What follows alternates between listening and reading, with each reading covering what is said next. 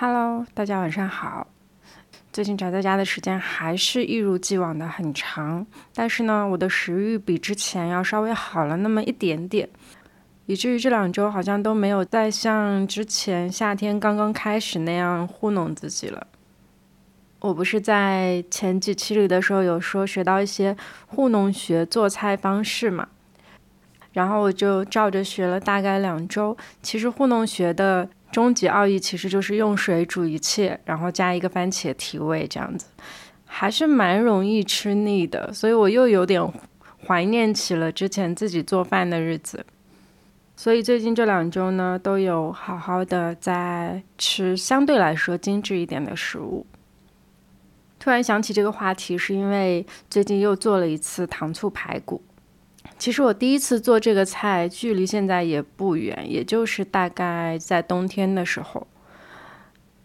去年夏天的时候，糯米来我们家里玩，然后在我的家里面做了一次糖醋排骨，我就全程在旁边围观，然后记了一下大概的顺序。之后呢，我就按照糯米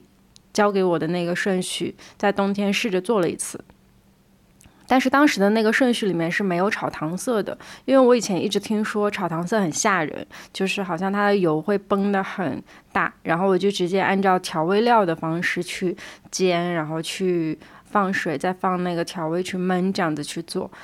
做出来的。排骨其实还蛮好吃的，但是它的外观就长得没有很像糖醋排骨，就有点像那种红烧出来的那种酱油色的排骨。总之就是没有很好看，但是味道还可以。于是我当时就以为我以后会一直这样子做这种外形可能没有很好看，但是味道还不错的排骨吃了。直到今年春天的时候吧，去一个朋友家里玩，然后这个朋友呢是。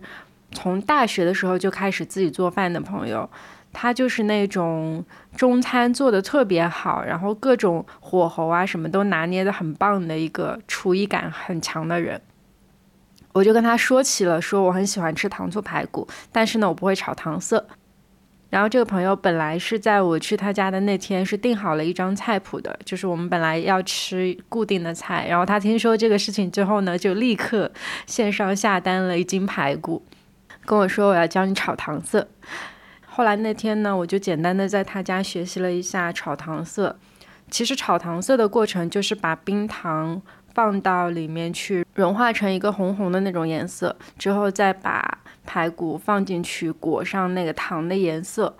再去加水焖嘛。但是在它糖融化之后，把那个排骨放下去以后，那个油锅就立刻爆出了那种噼里啪啦的声音，而且爆得非常的大，然后那种油就直接溅到了旁边的灶台的各个地方，我就非常害怕，因为我其实一直以来做菜都很害怕那个菜下下去的滋啦的那一个瞬间，我每次在那个瞬间都是非常如临大敌的，会提前准备好锅盖。然后锅盖会拿在手里面挡在我的脸前面，右手不是会拿菜把菜扔进去吗？扔进去之后，我就会把那个锅盖挡在面前，然后迅速的后退几步，等到锅里面变得平静了，我才会拿着铲子小心翼翼的靠近。之后呢，我还是不会把锅盖放开，就是我继续举着锅盖在那个前面，一只手举着锅盖，然后另外一只手在锅盖旁边拿着铲子小心翼翼的铲。我应对油的方式基本上就是这样的，所以我一路以来做菜，每次想到菜丢进去有可能会溅起很多很烫的油，我就要做好充足的准备再去下锅。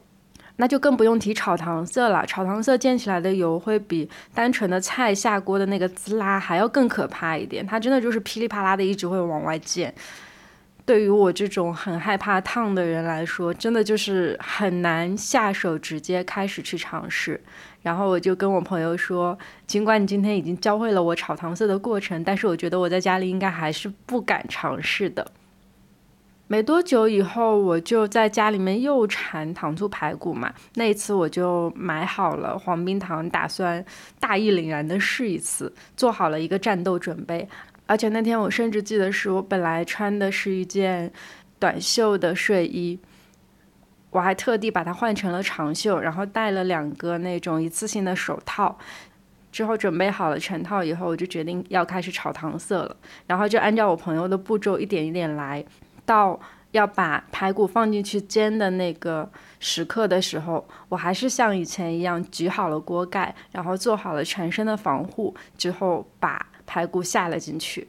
那一次炒出来的排骨还挺像样的，就是颜色也非常的好看，整体的模样就长得真的是那种记忆里糖醋排骨的样子，味道也很好吃。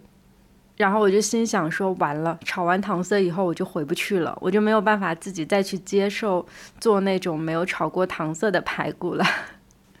于是，在那一次吃完之后，有大概三四个月都没有再想起来要吃排骨嘛。因为进入了夏天之后，胃口就变得很差。我其实夏天是蛮少，有时候会想吃肉的，基本上可能一周也就吃个一两次吧。其他的时候都会觉得它很油腻，无法下咽，就是光想起来就觉得很不想吃的地步，就会甚至有点反胃。直到前两周又开始恢复相对精致一点的饮食以后呢，就决定说我又要做一次糖醋排骨。因为整个夏天基本上都是自己在家里做饭嘛，所以我克服那个菜下锅的那个恐惧稍微好了一点点。我开始不再像以前那样要需要去自始至终都拿着锅盖去炒菜了。慢慢的就是我可以先把菜扔进去，然后只是后退两步，等它稍微平静一点以后，就迅速走近开始炒菜。那现在的状态呢，就是我穿着短袖，好像也没有什么问题。其实之前也有被那种很容易溅起油水的那种蔬菜稍微有溅到一点点身上，但是也就迅速的用冷水冲了一下，然后就好像也没有发生什么，很冷静、很迅速的就处理完了整个全过程。到这一次炒糖色的时候呢，就明显没有之前那样子的慌张了。之前那次的如临大敌的一些装备，到这一次其实都没有用上。我依旧是穿着一件短袖，然后举着一个锅盖。我觉得锅盖是我最后的防线，所以我好像不能放弃它。然后就拿着铲子去煎那个肉。整个过程当中变得非常的沉着冷静，就有一点点像当时我在朋友家，他去教我炒糖色的时候的那个样子。那时候我在朋友家的时候，还在他的旁边感慨说：“哎，我觉得你炒糖色的时候好像一个成年人啊。”当时我的朋友还说这个形容很奇妙，为什么会想到说炒糖色的时候就很像成年人？我就解释说，其实。我一直以来都觉得我做菜这个行为，很像是小孩子在玩过家家，就是我们在小的时候其实没有过充足的那种生活经验嘛，然后终于在自己成年以后拥有了自己的厨房，然后也拥有了自己对食物的支配权以后，可以开始去尝试一些自己喜欢吃的菜，这个过程就很像是拿着玩具再去探索。厨房的过程，所以我一直都觉得，在做饭这件事情上，我好像从来都没有非常的成熟过。我一直都是在用一种很青涩的经验去完成这个过程，就包括每一次做菜，其实都是需要上网去搜食谱的。我需要去像做一个科学实验一样，定点定量的放一些东西。就我甚至还给家里面购置了那种调料的量勺，然后。在网上查到的菜谱不是会说是多少多少毫升吗？然后就会去拿那个量勺去盛调料，之后再放进去。因为我觉得这样子的话，做出来的味道就一定不会出错。但其实我到朋友家，就是那种会做饭的朋友家里面去吃饭的时候，我去围观他们的做菜过程，他们都是不会去放特定的量的。他们就是我脑海里的那种成年人的样子，就是适量放一些调味料，然后可能在菜炒出来的当下去直接试一下菜的味道。如果淡了呢，就加一点盐；如果咸了的话，可能就稍微放一点点水，这样子。说到这个也挺神奇的，我是一个不会在菜出锅之前就去尝菜的味道的人。我也不知道为什么会养成这样的习惯。我每次都是等到菜出锅了以后上桌，我才会去尝它的味道。然后通常来说，如果这个菜它很淡的话，我也不会再去加调味料了，我就会直接这样吃。如果它很咸的话，我就多吃一点米饭。我好像是一个对自己做的食物适应力非常强的人，但事实上也有的时候也觉得自己是一个还蛮糊弄的人，就是味道不够的时候也不会想着要去改变它，就直接这样糊弄着吃就算了。总之呢，在这一次做糖醋排骨的过程当中，突然间觉得自己拥有了一点点变成大人的标志，于是我就想到了这一期的主题嘛。就是我生活里面好像有越来越多的那种事情在反映出我现在慢慢的在变成一个成年人。我一直到现在都觉得我的生活状态其实还挺像在玩过家家的，就是那种小朋友去探索成年人生活的世界的那种感觉。因为其实到现在为止，我都没有迈向人生下一步的计划。我看着我自己身边的一些老同学，他们很快都进入了婚姻，甚至是有了自己的小孩，我都会觉得很神奇，因为一下子就觉得好像不在一个辈分了的感觉。就是在我们还在探索生活里许多我并未掌握的生活技能的时候，他们已经拥有了下一代，并且可以向别人去传授自己的生活理念了。这是一件非常神奇的事情，然后呢，我就想到一些最近几年发生的变化，这些变化都逐渐让我意识到，我好像不再是一个可以胡乱的去生活，甚至是过那种不健康的日子的小朋友了。这两年，我对吃零食的欲望其实慢慢的减弱了很多。前两天的时候，我突然间发现，就是我一袋那种正常的乐事薯片，在现在是需要分四五天我才能吃完的。其实，在更早两三年的时间里面，像这样的一袋薯片，在我的手里是活不过一个小时的。通常来说，我可能就是看着剧，看着看着，我就把它吃掉了。或者说，在打游戏的档口，手边放着一包零食，我就直接把它吃掉了。但是我现在的家里面出现了很多那种封口夹，就是我一次没有办法把一袋零食全部吃完，我需要去夹起来，下一次再吃。通常来说，都是吃过几口之后，就一下子会觉得好腻呀，就不想再继续往下了，就会把它封起来。但小的时候好像是没有这种感知的，就觉得零食可以一直吃，吃完甜的再吃咸的。我就觉得我现在的胃好像在接受油腻、接受那种重加工的程度上面减轻了很多，慢慢的就开始向记忆里面的大人靠拢了。其次呢，是我现在在点奶茶的时候，基本上都会点无糖。我小的时候是很嗜甜的一个人，在大学的时候，我去点奶茶都喝全糖的，就是那个时候一点点才刚刚开始盛行嘛。当时大家很爱喝的那个红茶，冰淇淋红茶，因为本身它的那个香草冰淇淋就是非常甜的，如果它里面的红茶再变成全糖的话，整杯就会非常的甜。所以当时那个食谱刚出来的时候，网上大家建议说，在有冰淇淋的情况下去点半糖。但是我那时候每次喝冰淇淋红茶都是点全糖的。当时我还真的是被我的室友还有各路朋友他们都觉得很震惊，就是这么甜你都喝得下去吗？但那个时候我真的会觉得，无论多甜我都喝得下去啊！为什么会有甜品是吃不下去的这种情况呢？直到现在，我发现我连各家奶茶的三分甜我都不一定能喝得下去了，除非说有一家奶茶他们的无糖做的会非常非常的淡，就是完全一点味道都没有的时候，我才会想拿家里面的糖稍微给它加进去一点点，增一点点味道。其他更多的时候就觉得单纯的茶加奶好像也就够了。再多一丝丝的甜味，都会让我的味觉感受到腻，并且没有办法把那一杯喝完。而且到现在呢，我其实奶茶也不会去点大杯了。就我小的时候会因为觉得大杯更加经济实惠嘛，反正加几块钱就能喝到比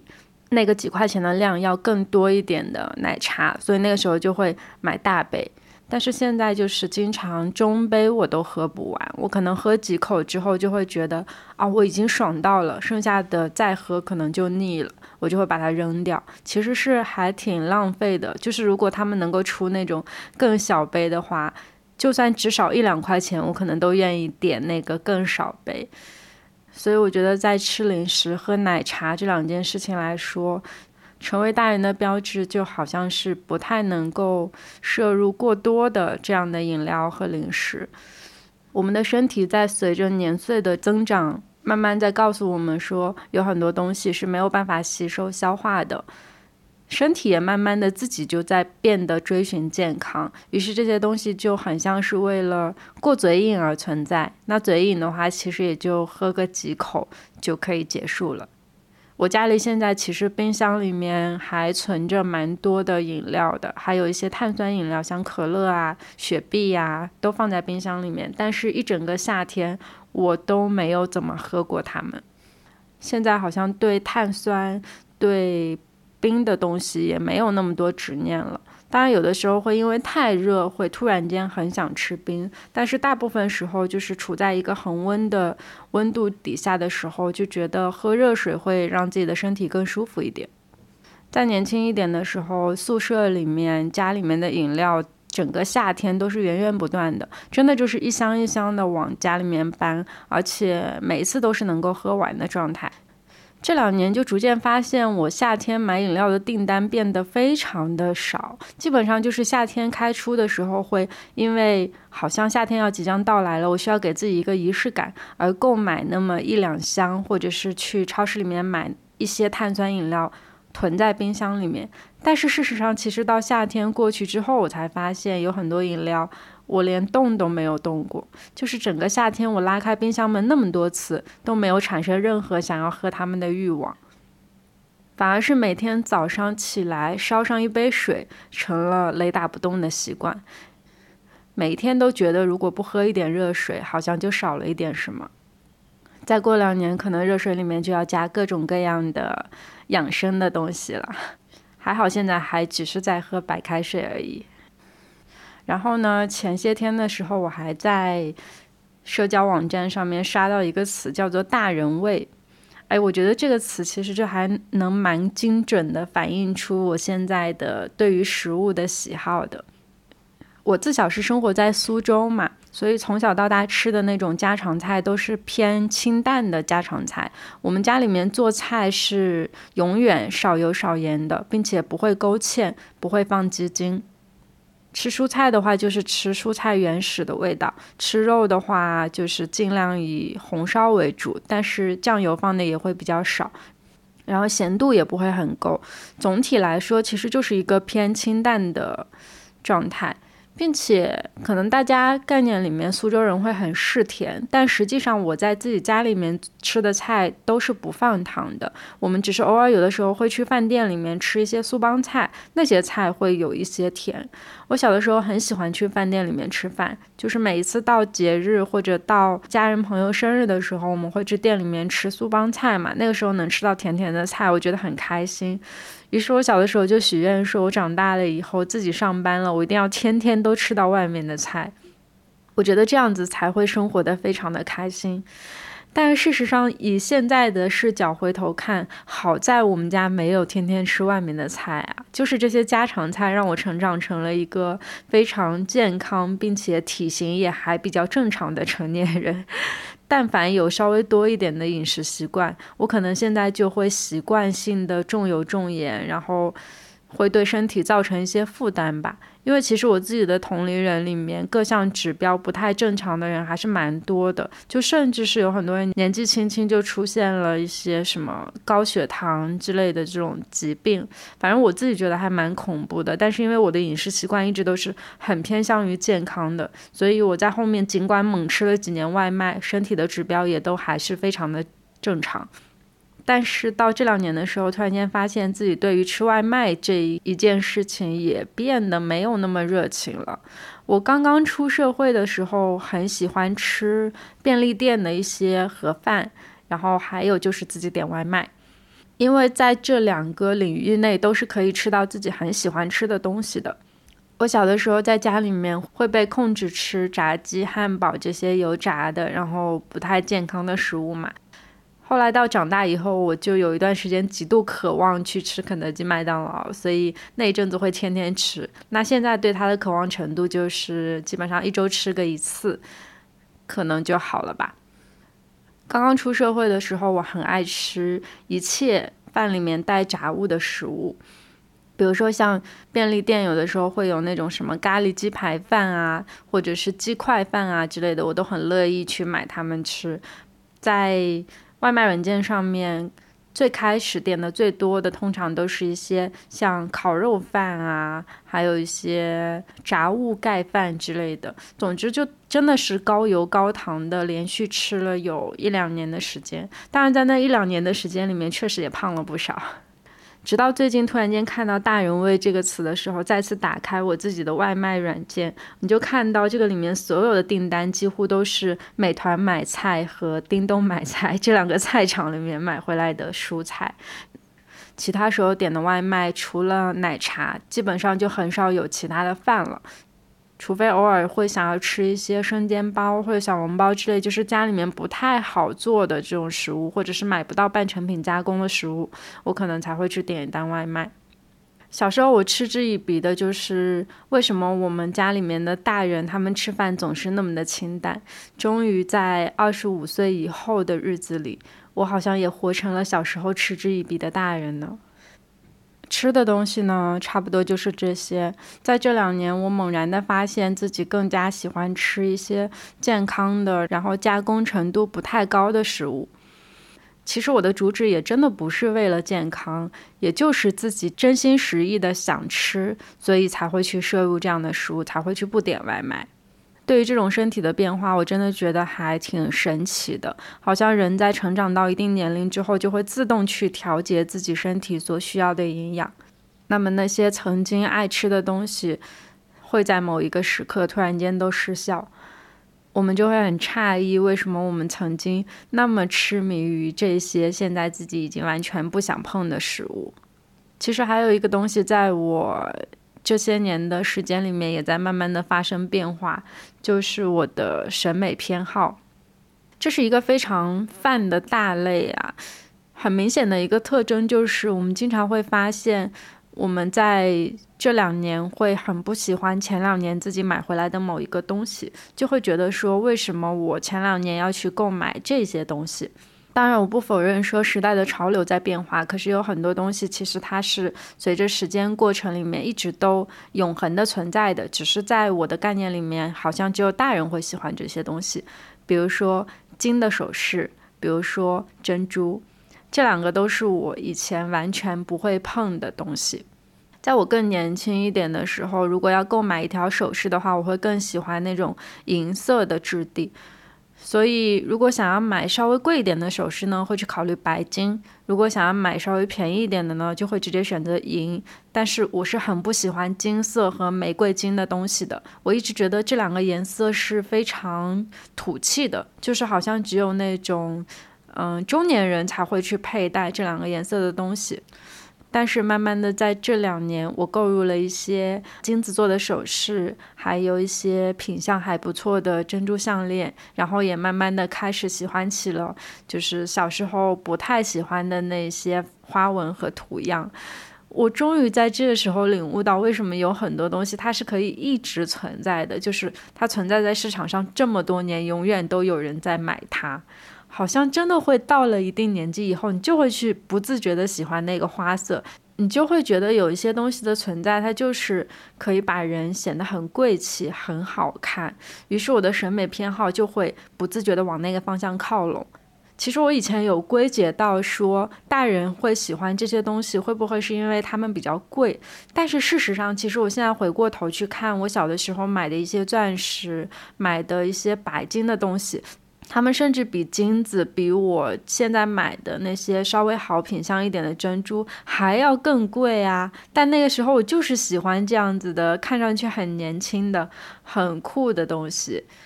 而现在呢，就反而会觉得像金子这种，就显得人非常的沉稳，而且并不是因为他们的价格附加值而去喜欢它的，是真的发自内心的觉得佩戴它非常的好看。直到今天，我都觉得这种审美转变的非常的不可思议。就是我小时候还会跟大人斩钉截铁的说，为什么要买金子？我觉得戴金子太土了，我这辈子都不会戴金子的。但是在我的首饰盒里面，切切实实的出现了一些金的首饰之后，我才发现，原来我小时候说的话，在某一天都会非常的打脸，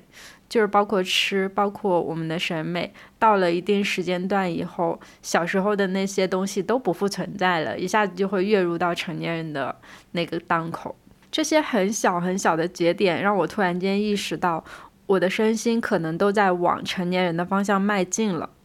但这件事情还蛮让我快乐的，因为刚刚我有说起到，就是我自己身边有一些老同学和我见到的一些人，他们已经迈入了人生的下一个阶段嘛。但是我时至今日，其实还挣扎在那个成年人和小孩的边界之间。我始终觉得自己的生活像是在过家家，但是在这一期里，我突然间寻找到了一些我变成大人的标志。他们让我觉得我对我的生活有充足的掌控权，这些细节也会让我不再有那种被同龄人抛弃在了前一个成长阶段的那种焦虑感，反而是能够安慰到我，就是尽管我们不拥有下一代，我们好像也是能够经历成长的过程的，只是这些细枝末节的事情没有一个大的。人生经历去推动，而是需要我们在生活的很多小的细节当中去慢慢发掘。但是这个发掘的过程也非常的有意思，所以我们可以持续的去查看我们究竟是如何从一个小孩蜕变成一个曾经自己很讨厌的成年人的。但是我现在还蛮喜欢我现在的自己的，我也很喜欢我刚才发掘的那一些转变。我真的觉得人体是一个非常神奇的状态。大家也可以在自己的成长过程里面慢慢发现这种和曾经完全不一样的转变，或许那个就是你成为成年人的标志。好，那今天这一期就到这里啦，我们下次再见哦，拜拜。